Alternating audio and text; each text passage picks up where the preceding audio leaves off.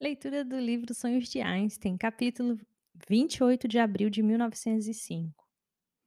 É impossível caminhar por uma avenida, conversar com um amigo, entrar em um edifício, relaxar sob os arcos de arenito de uma velha arcada sem ver um instrumento de medição do tempo.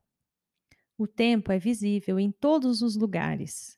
Torres de relógio, relógios de pulso, Sinos de igrejas dividem os anos em meses, os meses em dias, os dias em horas, as horas em segundos, cada incremento de tempo marchando atrás do outro em perfeita sucessão. E, além de qualquer relógio específico, uma vasta plataforma de tempo que se estende por todo o universo. Estabelece a lei do tempo igualmente para todos. Nesse mundo, um segundo é um segundo, é um segundo. O tempo avança com exuberante regularidade, com exatamente a mesma velocidade em todos os cantos do espaço. O tempo é um soberano infinito, o tempo é absoluto. Toda tarde, os habitantes de Berna se reúnem na extremidade oeste da Kramgas. Ali, quando faltam quatro para as três, o Zitglockertum homenageia o tempo. No alto da torre, palhaços dançam, galos cantam, ursos tocam gaita e tambor. Seus movimentos e sons mecânicos precisamente sincronizados pelo giro das engrenagens, que por sua vez são inspiradas na perfeição do tempo. Às três horas em ponto, um imenso sino badala três vezes. As pessoas acertam seus relógios e voltam para seus escritórios na Speichengase suas lojas na Marketgas, suas fazendas de outro lado das pontes sobre o Are. Os que têm alguma fé religiosa veem o tempo como uma evidência de Deus, pois com certeza nada que é perfeito poderia ser criado sem um Criador. Nada poderia ser universal sem ser divino. Em uma loja de roupas de cama e mesa na Amtausgas, uma mulher conversa com uma amiga. Ela acabou de perder o emprego. Por 20 anos trabalhou como funcionária na Bundeshaus, gravando debates. Ela sustentou a família. Agora, com uma filha ainda na escola e um marido que todas as manhãs ocupa o banheiro por duas horas, ela foi despedida. Sua chefe, uma mulher grotesca, coberta de cremes, dirigiu-se a ela certa manhã, ordenando que desocupasse a mesa até o dia seguinte. A amiga na loja escuta em silêncio, com cuidado, dobra a toalha de mesa que acaba de comprar, tira alguns fiapos do suéter da mulher que acaba de perder o emprego. As duas amigas combinam encontrar-se para tomar um chá na manhã seguinte, às 10 horas. 10 horas. 17 horas e 53 minutos a contar deste momento, a mulher que acabou de perder o emprego sorri pela primeira vez em dias.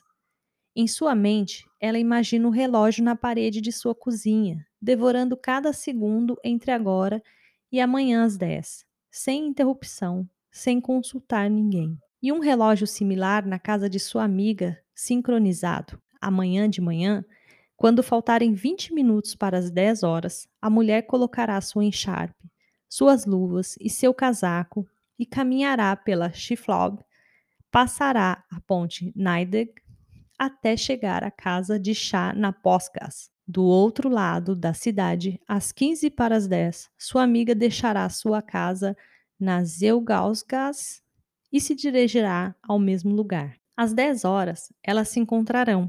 Elas se encontrarão às 10 horas. Um mundo em que o tempo é absoluto é um mundo consolador, pois, embora os movimentos das pessoas sejam imprevisíveis, o movimento do tempo é previsível. Embora se possa duvidar das pessoas, não se pode duvidar do tempo. Enquanto as pessoas ficam divagando, o tempo prossegue em sua caminhada sem olhar para trás. Nos cafés, nos edifícios públicos, nos barcos, no Lago de Genebra, as pessoas olham para seus relógios e se refugiam no tempo. Cada pessoa sabe que em algum lugar está registrado o momento em que nasceu, o momento em que deu o primeiro passo e o momento de sua primeira paixão, o momento em que se despediu dos pais. Eu acho que esse capítulo é o que mais se assemelha como a vida é, né? Realmente, eu não consigo imaginar viver sem referência temporal. Hoje a gente praticamente é eh, conduz a nossa vida, nossas atividades em bases e referências temporais, não com essa exatidão. Eu digo, nosso comportamento não é conduzido pelo relógio, mas as nossas relações são baseadas no tempo. Então é é é o que eu quero dizer com isso, é que cada passo que a gente dá ou as condutas que a gente tem, as relações, a gente sempre usa referências de dia, mês, hora, ou seja, o tempo ele faz parte da nossa vida, de uma forma que a gente nem imagina a importância dele. Vocês já pararam pra pensar se é possível viver sem colocar uma referência temporal para suas ações? Eu particularmente não consigo. Eu acredito que, eh eh, foi muito importante, essa relação ou essa criação disso até pra gente se localizar. É quase como um mapa, né. Então olha pra você ver como é importante a gente entender que o tempo ele também, eh, pode ser deformado com com o espaço, né. Porque a quando a gente fala que a gente está localizado num num certo ponto no tempo, a gente tá praticamente se colocando dentro de um de uma posição. E essa posição, ela é única pra você, pra qualquer pessoa. Então o tempo, ele é uma referência singular, importante, e e não é só com relação à à parte física do nosso corpo, mas também com a parte mental. O tempo ele nos dá uma certa estabilidade, uma certa concepção de referência, né.